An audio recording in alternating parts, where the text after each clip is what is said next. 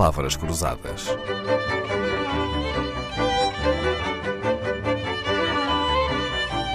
Porque quase tudo é uma questão de semântica. Rui Baeta é um dos mais famosos intérpretes de ópera, oratória e recital da sua geração. Foi aos 20 anos que decidiu trocar o curso de História da Arte da Universidade Nova de Lisboa pelo curso superior de canto na Escola Superior de Música de Lisboa. Foi uma decisão firme. Dois anos antes tinha entrado para o coro da Gulbenkian e sabia que o seu lugar era no palco a cantar. Nos dias que correm, Rui Baeta faz parte da direção artística da Orquestra do Algarve e é responsável pelos projetos de mediação artística e cultural. Entre os muitos recitais e concertos que dá em Portugal ou no estrangeiro, Rui Baeta também ensina canto e voz falada. Bom, então a voz de uma pessoa afinal são duas, Rui Baeta? Se cantar e se falar? Muito obrigado por, eh, pelo convite, é com muito gosto que estou aqui consigo. Então, na verdade, embora toda a gente tenha um instrumento vocal, o uso que damos ao instrumento é muito variado. Então podemos dizer que temos várias vozes, várias vozes faladas e até várias vozes cantadas. Que engraçado, curioso. Rui Baeta, o nosso convidado, ensina canto a cantores e técnica oral a faladores, como atores, jornalistas locutores.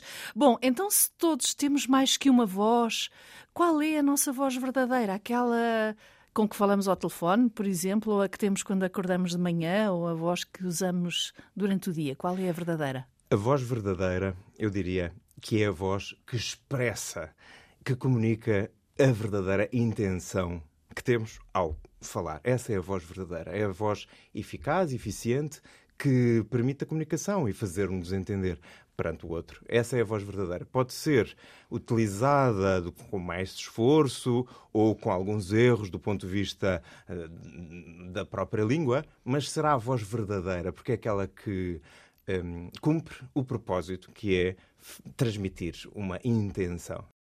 De onde é que vem essa voz? De onde vem? Bem, a voz é produzida pelo instrumento vocal, ou pelo aparelho vocal, que coexiste com o aparelho respiratório, daí estar tão sujeito a agressões, por exemplo, que tudo tem a ver com impurezas do ar, etc, etc. Mas isso depois podemos falar uh, mais à frente. Uh, a voz vem de uma intenção. Mas queria saber, vem uh, da garganta, vem da boca, vem do nariz, vem desses sítios todos. Vem do peito, Sim, vem, vem, do vem, vem, diafragma, vem do estômago. Então, de onde é que ela vem, a voz verdadeira? O aparelho vocal tem a sua grande estrela, que, é, que são as cordas vocais. Mas o aparelho vocal. São não... quantas? São duas, são duas, são só? duas membranas, sim, exato. E toda a gente tem só duas cordas vocais, únicas e para sempre.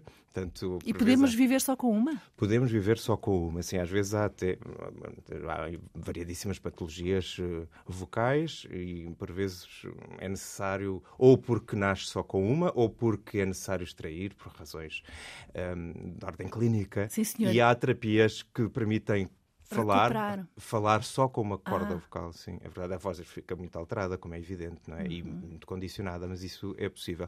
Então, um, o aparelho vocal tem quatro, quatro partes. As cordas vocais são, são mais importantes, é, é, é, o mais famoso, mas todos os outros são igualmente importantes. Basta um falhar para Tudo a hora. Exatamente. Uhum. Tanto a parte, tanto a voz falada como a voz cantada. Que são os músculos responsáveis pela respiração, diafragma e músculos abdominais e intercostais. As cordas vocais, que estão na laringe, depois os amplificadores, que são os responsáveis pelo timbre da voz e, e pela qualidade uh, mais subjetiva eh, do som que produzimos, e, evidentemente, os articuladores, que é aquilo que permite transformar o som em palavras, construir fonemas. Os amplificadores isso, são o quê? Os amplificadores são por definição, espaços vazios por onde passam as vibrações produzidas nas cordas vocais. E ainda que por todo o corpo seja possível sentir a ressonância da voz, ela só. E, e, os amplificadores são também espaços de ressonância, mas só temos três espaços de ressonância que funcionam como amplificadores, que são boca, nariz e garganta, ou seja, a nasofaringe, a orofaringe e, e a faringe propriamente dita. Portanto, são essas, nesse espaço a vibração é amplificada. Funciona assim como uma espécie uhum. de microcâmara de, uhum. de, de eco. E é por isso que conseguimos tanta qualidade, tanta diversidade tímbrica e vocal. E vem a voz, a tal voz verdadeira, vem de todos esses espaços. Sim, é? exatamente. Então, Mas corresponde, segundo entendi, mais a uma intenção. Sem é? dúvida. É como se a voz verdadeira viesse do coração, vá, poeticamente. uh, e, Aquela voz interior que exatamente, sai. Exatamente, sim, uhum. exatamente. Agora, do ponto de vista técnico, por vezes sentimos a voz a sair do peito ou a sair. Ou isto já são sensações do uh, nariz, do nariz quando é uhum. muito anasalada, e isso já são sensações subjetivas que têm essa correspondência. Aliás, isso deu origem a dizer-se a se falar nos dois registros vocais, a voz de peito e a voz de cabeça, que ainda são utilizados, essas definições ainda são utilizadas hoje em dia. Então agradeçamos a Rui Baeta esta lição de anatomia da voz humana, venha ela de onde vier. O importante é que seja escutada.